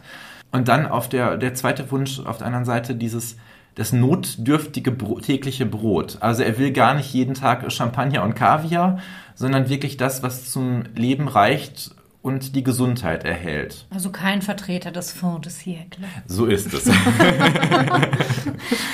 das kann natürlich aus unserer Sicht auch nicht der Weisheit letzter Schluss sein und auch kein Patentrezept sein. Ab und zu ein Glas Champagner trinke ich zum Beispiel auch ganz gerne. Wen wundert? Ja. Wen wundert das jetzt? Ja, also ich bin jetzt kein Vertreter des Minimalismus, um das mal Sondern des Fond des Jäckl. Ja, ja, ein bisschen schon. Ja, wiederholen wir nochmal Verschwendungssucht im Auge des nahenden Untergangs. Na, wenn schon, dann richtig, sag ich mir. Ne? Dann mit Glanz und Gloria. Ganz genau. Und der eigentlich Arme in unserer Geschichte ist der Reiche, der zwar materiell, wenn auch nicht alles, aber sehr viel hat, eben ein großes Haus, wo die Kammern, also da ne, weiß, drehe man auch mehrmals hin auf den Plural, ne, voller Sämereien und Kräutern, die offensichtlich dann auch zu viel Geld äh, gemacht werden könnten auf dem Markt oder wie auch immer. Sachvermögen. Ja, genau. Ne, also Immobilien, Sachvermögen und sicherlich noch Gold in der Truhe. Aber er ist der Arme, weil die Beziehung zu seiner Frau wie sich ja im Märchen auf so vielen Ebenen darstellt, so schlecht ist. Also er geht ja nicht selbst hinüber und fragt, wo habt ihr denn das Haus, sondern seine Frau muss rübergehen, ne, ganz macho-shovi-mäßig, ne, sich ja nicht mal Zeit, sich die Schürze abzubinden. Jedenfalls am Ende wünscht er seine Frau dann auf den Sattel, obwohl er ja sein Unglück selbst verschuldet hat. Also die Frau kann er ja nichts für, dass er dem Pferd da im Zorn den Tod gewünscht hat. Sondern, ja, die doofe Kuh sitzt da und geht es gut und ich muss mich hier abrackern und abplagen und mir läuft der Schweiß den Rücken runter und so weiter. Und die doofe Kuh, jetzt soll sie mal da drauf sitzen, dann weiß sie mal, was ja. ich hier durchmachen muss. Wo ich mich frage, wo ist der, der Zusammenhang überhaupt? Ja, also, aber das haben wir ja. ja auch. Ne? Es ist ja auch zum Beispiel immer dieses, ja, die Ausländer und die Flüchtlinge, die kommen hier hin und die kriegen alles. Und man selber geht mal hoch und, und dies und das wo du dir denkst, ja, hinterfrag mal vielleicht deine eigene Situation, bevor du halt die einfache Lösung wählst und einfach sinnlos auf andere schimpfst. Das ist halt genau. eins zu eins einfach ja. auf die Welt heute abbildbar. Irgendwer muss halt schuld sein und im Zweifelsfall irgendeine Minderheit, in dem Fall die Frau. So. ähm, die ist eh zu übermütig geworden. Richtig, wie konnte sie? Selbst wenn Gott diese drei Wünsche den armen Leuten oder auch den reichen Leuten nicht er, erfüllt hätte, wären trotzdem dann die armen, die reicheren Leute gewesen aus, sagen wir mal, ähm, emotionaler, empathischer Sicht. Und die Reichen wären trotzdem die Ärmeren gewesen. Und dadurch, dass sie eben so gehandelt haben, wie sie es getan haben, wurden sie entsprechend armen Leute noch reicher gemacht, in Anführungszeichen, und die reichen Leute dann noch ärmer. Und das ist dann so ein potenzierter Aufstieg und Niedergang letztlich geschehen. Also auf allen Ebenen. Und natürlich, es ist ja kein Zaubermärchen, was so das klassische Märchen ist. Wir hatten das ja mal, ne? Jenny, du in der ersten Folge, glaube ich, sofort, ne? Diese Zaubermärchen, Tiermärchen und eher Schwänke, mhm. äh, beziehungsweise Legenden und so weiter. Und natürlich ist dieses Märchen ja eher ein legendenartiges, schwankartiges Märchen. Mhm. Aber trotzdem, dieser Kontrast von Arm und Reich spiegelt sich ja eben auch in vielen anderen Märchen wieder. Und hier aber nochmal ganz besonders auf dieser pädagogisch-didaktischen Ebene, was dann aussagen soll, ja, handel so und so und gib dich vielleicht auch mit Sachen zufrieden, was natürlich keine Rechtfertigung für Armut sein kann. Auf der anderen Seite, denk doch mal drüber nach, was du alles hast und gib dich damit auch zufrieden vielleicht. Also, dass jeder die Umstände seines Lebens so ein bisschen auch mal hinterfragen muss für sich selbst und nicht auch unbedingt im Vergleich zu anderen. Weil ich glaube, die Armen, die ja eigentlich sehr glücklich waren trotz der widrigen Umstände, also die Reichen hätten ja auch genauso glücklich sein können, wenn die eine vernünftige Ehe geführt hätten und sich darüber gefreut hätten, Mensch, die Kammern sind voll, aber weißt du was, lieber Gott, ich pack dir da mal, obwohl er nicht, nicht wusste, wer da vor der Tür stand, ich pack da mal ein paar Sachen eben schnell zur Seite und dann leg dich da zu den Kräutern und gut ist, ne? Weil der reiche Mann hat natürlich im Zweifelsfall nie sein Bett geräumt, so wie die armen Leute. Ich glaube, was da auch noch drinsteckt und was vielleicht dann eine ganz schöne Überleitung auch jetzt zu deinem Märchen ist, Christian, was du jetzt vorstellst, was wir zum Beispiel im Sternteiler gar nicht haben, ist ja so dieser Grundgedanke, der glaube ich auch immer noch sehr aktuell ist, dass Reichtum gleich Glück ist und dass das Streben nach Reichtum auch immer das Streben nach Glück bedeutet. Ganz Jetzt kannst genau. du. Ja, danke. wir kommen zu einem weiteren Kunstmärchen. Und zwar von einem Autor, den wir bislang, glaube ich, noch gar nicht behandelt haben, obwohl der auch zu den Klassikern gehört, nämlich Wilhelm Hauff. Und das Märchen, das ich ausgesucht habe, ist Das kalte Herz. Weil Erstens wegen des tollen Filmes. Ich gebe es unumwunden zu. Es gibt ja diese tolle DEFA-Verfilmung von 1950. Noch ein Fangirl-Moment. Es ist der erste Farbfilm der DEFA und deswegen auch filmgeschichtlich ein besonderer Glanzpunkt. Natürlich die Special Effects können heutzutage nicht mehr mithalten, ne? aber ihr beiden wisst das ja, ich, ich schwärme für Lisbeth. ja. ähm, und ich habe das, glaube ich, schon mal in einer Folge erwähnt, ab und zu mal so zwei bis fünf Mal im Jahr habe ich so ein, ein Bedürfnis, diesen Film zu gucken und muss einfach Lisbeth und dem Kohlenmunk Peter beim Anschmachten zugucken und ein stilles Tränchen verdrücken. Eher fünfmal. ja, vielleicht auch mehr. Aber Ja, und sag nochmal, für wen schwärmst du so besonders? Lisbeth. Nein, also für alle, die den Film nicht kennen, böse gesprochen ist es ein Kostümschinken aus den frühen 50ern mit ein bisschen Heimatidyll, Kitsch auch, musikalisch auch etwas bieder, aber eben in seiner Aussage, wie das Märchen an sich natürlich auch nach wie vor aktuell. Das Märchen ist eigentlich Teil des Zyklus Das Wirtshaus im Spessart und wird da während der Handlung dieser Geschichte erzählt. Auch in Etappen. Also es ist ein Märchen im Märchen, so ein bisschen wie wir das aus Tausend und einer Nacht schon kennen. Welche Folge ist das, Elena? Du weißt doch sonst immer alle Zahlen. Stress mich nicht. Ja, Vielleicht fällt es dir noch ein. Und ist aber seit der Veröffentlichung also auch eines der bekanntesten Haufschen Märchen. Neben Kalif Storch vielleicht Zwergnase, die sind noch bekannt. Und es gibt viele andere, die völlig unbekannt sind. Die Geschichte von der abgehauenen Hand zum Beispiel kennt kein Mensch, ist aber mega toll, kann ich nur empfehlen. Klingt gut, machen wir Ist auch super, mal. wirklich. Also wie gesagt, es gibt diese tolle, tolle äh, DEFA-Verfilmung von 1950. Es gibt mittlerweile aber auch ein paar andere, meiner Meinung nach weniger gut gelungenen Verfilmungen. Also ein Tiefpunkt war eine Verfilmung zum Beispiel mit äh, Moritz Bleibtreu als Holländer Michel. Die haben wir auch mal zusammengeschaut Ja. und es war interessant, um es vorsichtig zu formulieren. Aber nachdem wir in der letzten Folge schon so viel Filmbashing betrieben haben, wollen wir heute ein bisschen braver und sanfter sein. Jedenfalls, worum geht es überhaupt in diesem Märchen? Zu Beginn gibt es diesen Kohlenmunk Peter, der ist Köhler, also jemand, der im Wald aus Holz Holzkohle herstellt, entsprechend sozial niedriger Stand, dreckig, ne? Ruß von Aschenputtel lässt grüßen. Und er wohnt mit seiner Mutter, der Vater ist schon lange verstorben, in einer armseligen Hütte im Wald. Und dieser Kohlenmunk Peter träumt davon, sozial aufzusteigen, etwas mehr Geld zu haben, nicht mehr hungern zu müssen, nicht mehr im Dreck arbeiten zu müssen, diese schwere körperliche Arbeit.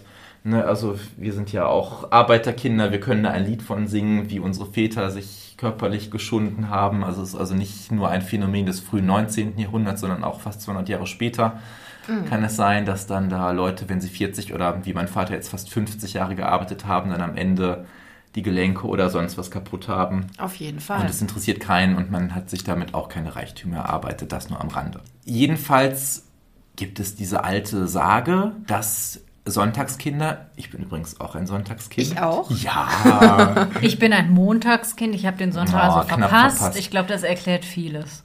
mein Stichtag war ja eigentlich einen Tag vorher, aber ich bin 23 Minuten nach Mitternacht geboren, also ich bin gerade so noch ein äh, Sonntagskind geworden, ne? Aber Ich bin mittendrin ein ja, mal, Sonntagskind. super. Jenny hat die volle Ladung gekriegt. Aber es gibt jedenfalls diese Sage, dass Sonntagskinder, also Menschen, die an einem Sonntag geboren wurden, zum Glasmännlein, zum Schatzhauser gehen können und nach dem Aufsagen eines Sprüchleins eben drei Wünsche frei haben. Und dieser Spruch fällt ihm dann auch irgendwann ein, so die kriegen es am Anfang erst halb zusammen, aber dann irgendwann kommt es auch. Und dann hat er aber erst zwei Wünsche frei. Und zwar einmal, dass er so viel Geld in der Tasche im Wirtshaus hat wie der Ezechiel, der reiche Ezechiel, einer der reichsten aus dem Dorf oder aus der Stadt. Und dass er eben dann noch so gut tanzen kann wie der berühmteste Tänzer des Dorfes. Also wundervolle Wünsche und auch ein bisschen dumm eigentlich. Man sieht schon, das ist eigentlich zum Scheitern verurteilt. Und ja, er, er steigert dann eine Glashütte, versteht aber nichts vom Glas machen also das Glas wird gut produziert, weil er einen fähigen Meister heranholt, aber er hat vom Verkauf keine Ahnung. Der Kapitalismus lässt grüßen. Die besten Waren nützen nichts, wenn du sie nicht an den Mann oder an die Frau oder wen auch immer bringen kannst. Er kommt dann äh, quasi auch fast in den Schuldturm und muss sich irgendwie einfallen lassen, Mensch, wie komme ich denn jetzt wieder an Kohle? Das Glasmännlein will ihm den dritten Wunsch erstmal nicht gewähren, weil er eben so dumm, so töricht gehandelt hat und er geht dann zu einer weniger positiven Gestalt, nämlich dem Holländer Michel. Und da passiert das, was dem Märchen seinen Titel gegeben hat. Er lässt sich von diesem Holländer Michel das Herz aus der Brust nehmen und bekommt dafür ein steinernes Herz eingelegt. Und eben mit dieser doppelten Hartherzigkeit schafft er es eben gegen jegliche Menschlichkeit, gegen jegliches Gewissen und so weiter, seinen finanziellen Profit durchzusetzen. Ist dann zwar reich und heiratet die Lisbeth auch, aber sie erkennt ihn nicht wieder, sie sind nicht glücklich. Ja, am Ende nachdem Lisbeth einem vermeintlichen Bettler, der dann das Glasmännlein war, ein Almosen gegeben hat, erschlägt er sie sogar im Zorn, weil er gesagt hat, dass sie seinen Reichtum nicht verschwenden solle, obwohl er eben so viel hat, was er hätte teilen können, im Gegen gerade im Gegensatz zu seiner vorherigen sozialen und finanziellen Situation. Und ja, er bereut es dann irgendwie, kann sich aber nicht, also emotional darauf einlassen, weil er eben dieses steinerne Herz hat. Also ein Rest Menschlichkeit muss in ihm verblieben sein, trotz allem. Und durch eine List schafft er es dann, dem Holländer Michel sein wahres Herz wieder abzuluxen. Und ja, es geht insofern gut aus, dass dann die Lisbeth am Ende auch wieder lebendig ist und er dann nicht mehr in dieser Hütte wohnen muss, sondern das ist zu einem schönen Haus auch geworden, parallel eben zu der Arme und der Reiche. Er aber dann nicht mehr als Köhler, aber als hart arbeitender Mensch seinen Lebensunterhalt verdienen muss, der zwar keinen Luxus ermöglicht, aber eben für ein gutes Auskommen reicht. Und ja, für mich die Aussage ist, strebt nach Höherem, aber in Grenzen und wirft dabei nicht alle deine moralisch-ethischen Überzeugungen über Bord und gib dich dann lieber mit weniger im finanziellen Sinne zufrieden, als dass du dir morgens nicht mehr in den Spiegel in die Augen gucken kannst und dass auch weniger manchmal mehr sein kann. Es darf natürlich auch nicht zu wenig sein, es muss natürlich zum Überleben reichen. Ne? Aber wenn man schwere Zeiten erlebt hat, weiß man das nochmal ganz anders wertzuschätzen, beziehungsweise hängt sich da nicht zu sehr daran, weil man weiß, dass das auch anders sein kann. Ja, er hat ja ganz klar die Erkenntnis einfach. Ne? Ja. Er lernt ja wirklich daraus. Ja.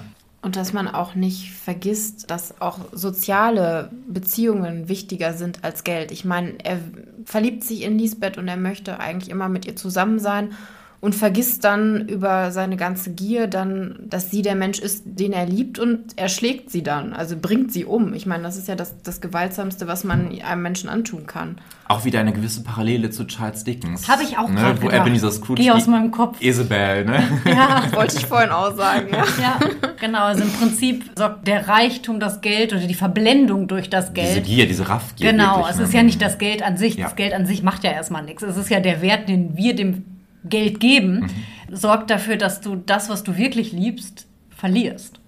Das passt sehr gut zum Sterntaler, finde ich auch wieder. Weil Sterntaler, die hat halt nichts und sie strebt auch nach nichts, sondern gibt sogar noch mehr ab. Und er strebt immer nach mehr und verliert dadurch auch seinen guten Charakter, den er mhm. vorher hatte. Sonst hätte Lisbeth sich auch nicht in ihn verliebt. Das spiegelt sich auch in der Realität meiner Meinung nach wieder. Also ich habe oft die Erfahrung gemacht, dass Leute, die weniger haben, auch ja, wie soll ich sagen, freigebiger oder gastfreundlicher auf jeden ja. Fall sind. Also das wenige, was sie noch haben, dann viel lieber mit anderen teilen, ja. als Leute, die viel haben und dann kommt man dahin und es gibt abgezählt anderthalb Schnittchen für jeden und wenn dann alle ist, dann ist alle. Und bei anderen wo man weiß, die haben nicht viel Geld, da biegen sich die Tische und da wird aufgefahren Ja. bis zum geht nicht mehr. Also gar nicht, um zu zeigen, hör mal, ich hab's, sondern wirklich von Herzen gerne gegeben. Ja, das ist natürlich an der Stelle keine Verallgemeinerung. Ne? Man kann nicht sagen, Nein, Arme sind so, nicht. Hm. Reiche sind so. Aber es gibt natürlich schon so ein paar Lehren, die man vielleicht daraus auch ziehen kann. Ja, und es gibt auf jeden Fall auch Momente in der Realität, in denen wir diese Märchenmotive auch wiederfinden können. Ja, und in dem aber auch dieser Gegensatz arm und reich aufeinanderprallt, wo man einfach merkt, ja, das sind halt schon zwei echt unterschiedliche Lebenswelten, ne? Und Auf jeden Fall. Und da ist ja die Schwierigkeit auch, diese Lebenswelten auch anzuerkennen und auch sich da rein denken zu können, wie geht denn jemand mit seiner Situation um, weil er vielleicht nicht so viel Geld hat. Ja, und das ist natürlich schwierig. Also ich habe, das erzähle ich jetzt kurz, weil das irgendwie die Woche so gepasst hat mit Blick auf die Folge heute. Ich habe einen Podcast gehört, einen True Crime Podcast, und da geht's geht's darum, dass Leute bei einer sehr prominenten Person einbrechen. Und die Villa, super Riesending, ist nicht abgeschlossen. Da liegen einfach Mal abgesehen von dieser Ausstattung und dem riesigen Kleiderschrank und alles liegen einfach zerknüllte 100-Dollar-Scheine rum. Das ist in Amerika. Und da dachte ich irgendwie auch so, weil die beiden Moderatorinnen dann eben auch sagten, es ist absolut übergriffig und das darf man nicht machen. Aber man hat so eine leichte Schadenfreude, weil man sich denkt, ja, wer das so macht, der ist ja fast ein bisschen selber schuld, wer damit so leichtlebig umgeht. Da kommt der innere Robin Hood so ein bisschen ja, durch. schon. Und ich habe mir gedacht, ja, das sehe ich auch so. Und die haben das aber relativiert. Und natürlich, ich sehe das auch so. Sie lebt natürlich in einer ganz eigenen Welt. Das ist ja diese, wie Jenny auch sagte, die Lebenswelt ist so eine völlig andere.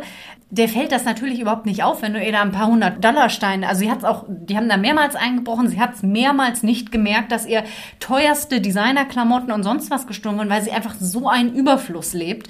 Und da ist natürlich schnell so, dass man, ja, geschieht dir ja recht und man schimpft halt drauf. Aber auch da, was natürlich schwer fällt, aber auch da muss man berücksichtigen, sie lebt einfach in einer ganz anderen Welt. Und diese Welten, dieses arm und reich und manchmal sogar auch das dazwischen und vielleicht auch gerade dazwischen die Leute, die auch manchmal fragen, wo positioniere ich? Ich bin weder ganz arm, noch bin ich ganz reich.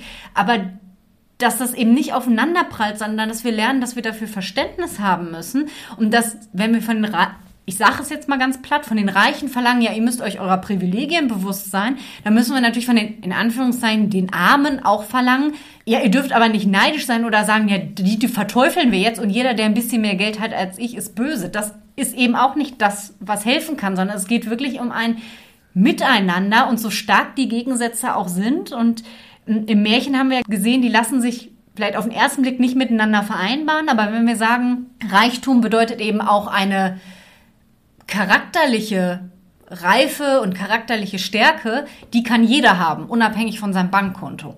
Auf jeden Fall. Und wir als GelsenkirchnerInnen wissen natürlich, wovon wir reden, wenn wir von Armut sprechen. Also Gelsenkirchen ist ja in den letzten Jahren immer wieder äh, auf Platz 1, glaube ich, ausschließlich der ärmsten Städte Deutschlands, zumindest immer in den Top 3 Ah. gewesen. Und äh, wenn man sich manche Teile Gelsenkirchens so anschaut, dann spiegelt sich es natürlich auch wieder. es, also um klar. Gottes Willen, ich will jetzt Gelsenkirchen gar nicht schlecht machen. Ich lebe sehr gerne hier und es gibt auch wunderbare Ecken. Ich habe auch in anderen Städten gelebt, wo es sehr unschöne Ecken gibt und es gibt ja auch in so Touristenmagneten wie Paris eben auch oder in Rom oder also es, in Rom ist das ganz krass aufgefallen auch so so Ecken, wo man sich denkt, boah, da möchte ich nicht tot immer am Zaun hängen, Mhm. dann doch lieber hier in Gelsenkirchen.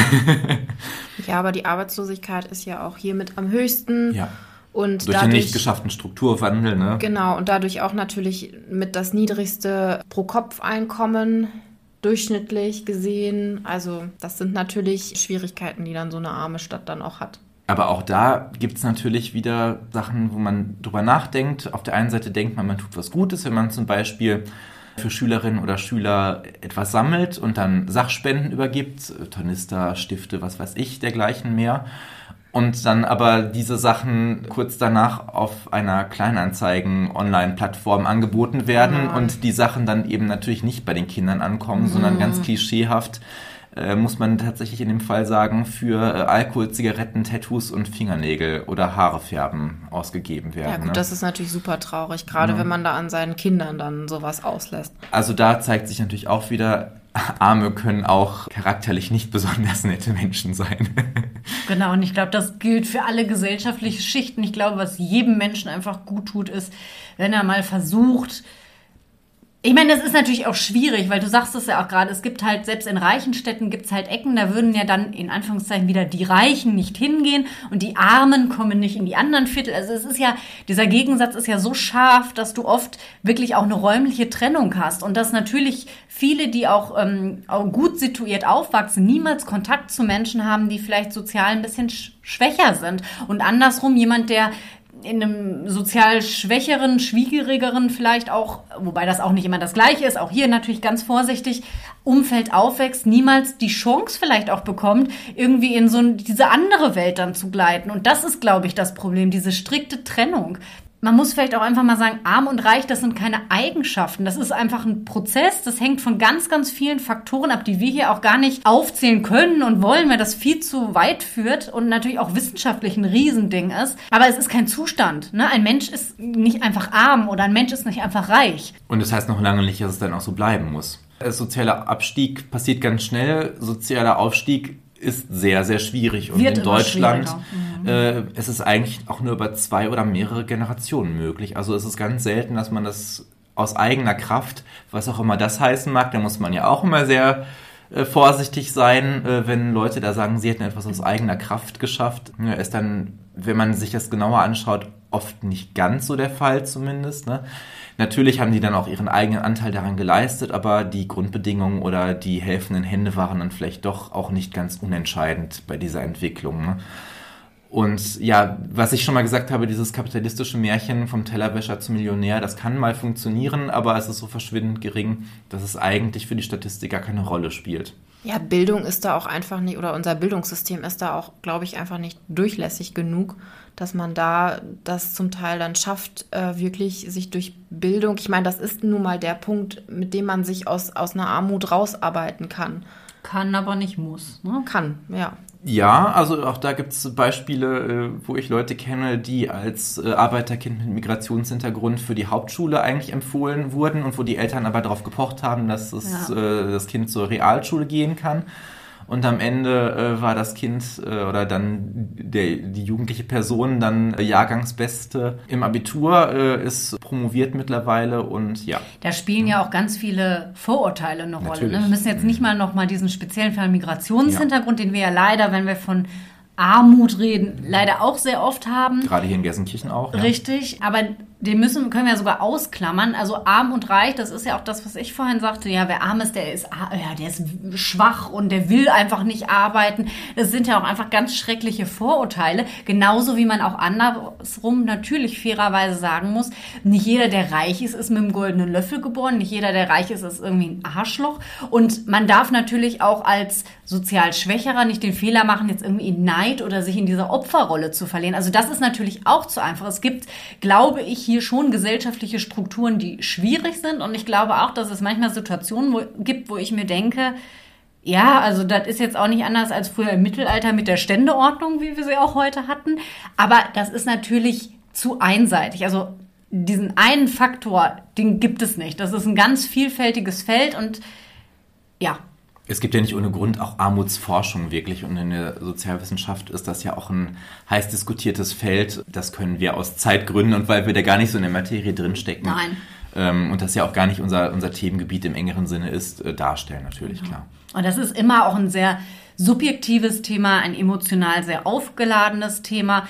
Es hängt immer von der eigenen Sichtweise ab, aber ich glaube grundsätzlich unabhängig von jeder sozialen Schicht, und da können wir auch zum jungen König ähm, eine sehr, sehr gute, ja, so einen Rückschluss wiederziehen, weil er ja letztendlich auch, er ist eigentlich Königssohn, aber er ist irgendwie ja trotzdem auch der Ziegenhirte und er besinnt sich ja auch auf dieses Ziegenhirten-Dasein letztendlich wieder zurück mit seiner Erscheinung, wie er da zur Krönung auftaucht. Es geht einfach um Mitgefühl und Empathie. Es geht darum zu hinterfragen und nicht alles als selbstverständlich hinzunehmen. Es geht darum, sich seiner Privilegien bewusst zu sein, zu wissen, es gibt Menschen, denen geht es anders. Das kann ich nicht unbedingt ändern. Ne? Ich bin da auch nicht unbedingt schuld dran.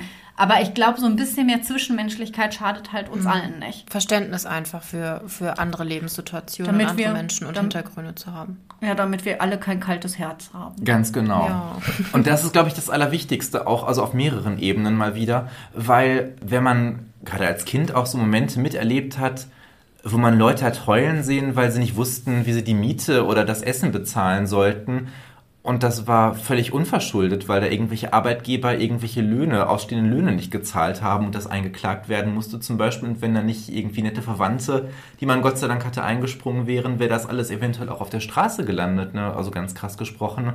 Aber das sind dann die Sachen, die einen so prägen, trotz aller Dekadenz, die man sich so in manchen Bereichen gönnt, mal mehr, mal weniger, dass man auch merkt, Mensch, es gibt wirklich etwas Wichtigeres. So schön materielle Dinge auch sein können auf mehrfachen Ebenen. Also äh, weil sie schön aussehen wie eine Porphyr-Treppe zum Beispiel bei Oscar Wilde. also da ist ein, ein Reichtum auf so vielen Ebenen äh, möglich, aber auch nicht so lebenswichtig. Also wichtig ist, dass man gesund ist, dass man was zu essen hat, ein Dach über dem Kopf, was ja. zum Anziehen und soziale Kontakte auf jeden Fall, weil Isolation ist, glaube ich, also soziale Isolation ist die schlimmste Armut, die man haben kann. Die ja leider auch oft Hand in Hand mit materieller Armut geht, weil irgendwie Leute nicht ins Kino gehen können oder mal einen Kaffee trinken, in die Kneipe, sonst wohin ne? oder ins Museum ja. oder was weiß ich. Ne? Ja, und diese ganze Komplexität, die brechen ja, wie wir heute gesehen haben, Märchen komplett herunter, stellen das natürlich vereinfacht dar, aber wir sehen, man muss da gar nicht tief graben, um diese Muster wiederzufinden. Ich finde das auch nochmal ein Unterschied zu dem, wenn wir dann irgendwie in die tiefenpsychologische Richtung sonst auch mal gehen oder mal sprachlich interpretieren oder so. Das muss man bei diesen, diesem Gegensatz arm und reich und auch bei den Märchen, die wir hier vorgestellt haben heute, plus natürlich auch der junge König, so tief musst du gar nicht graben. Dieses Thema ist so universell und so aus der Lebenswirklichkeit gegriffen, dass jeder da sofort einen Bezug zu herstellen kann dass aber auch andererseits klar wird, dass nach 200 Jahren, nachdem die Märchen dann ja zum Teil veröffentlicht wurden, sich doch nicht so viel getan hat. Leider nein. Und dass dieselben Probleme immer noch diskutiert werden. Ja, und ich glaube, was wir vielleicht so als kleines Fazit ziehen können, ist, dass wir, wenn wir ausgehend von dem Kunstmärchen, wie wir ja auch heute gestartet sind mit dem jungen König, sehen, dass Arm und Reich da vor allem als Sozialkritik genutzt werden, kennen wir auch, wie gesagt, von Andersen schon mehrfach. Und wenn wir auch da bedenken, das ist ja so im 19. Jahrhundert entstanden. Hintergrund war die zunehmende Industrialisierung. Also die Autoren und Autorinnen haben schon damals auf diese Massenverelendung, die damals in den Städten ja stattgefunden hat, reagiert.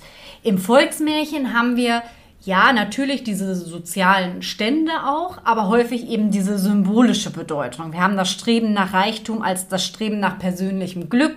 Wir haben Armut als Prüfung, was ja auch ein bisschen beim Sterntaler angeklungen ist. Wir haben die Vergänglichkeit von Reichtum ebenfalls wieder als Metapher für Glück beziehungsweise dann eben Pech. Und wir dürfen nicht den Fehler machen, den materiellen Reichtum auch wenn da immer von, weiß nicht, vollen Truhen und sonst was geredet wird, mit innerer Zufriedenheit gleichzusetzen, weil genau das ist es eben nicht. Das hat ja zum Beispiel dann auch der Arme und der Reiche gezeigt. Die innere Zufriedenheit ist der eigentliche charakterliche Reichtum. Und wenn du keinen charakterlichen Reichtum hast, nützt dir materieller Reichtum gar nichts. Denn das ist unbezahlbar im wortwörtlichen Sinne. Amen to that. Ja, und äh, wenn wir bis dahin nicht im Lotto gewonnen haben und auf einer einsamen Insel irgendwo unser Dasein fristen, dann hören wir uns wieder.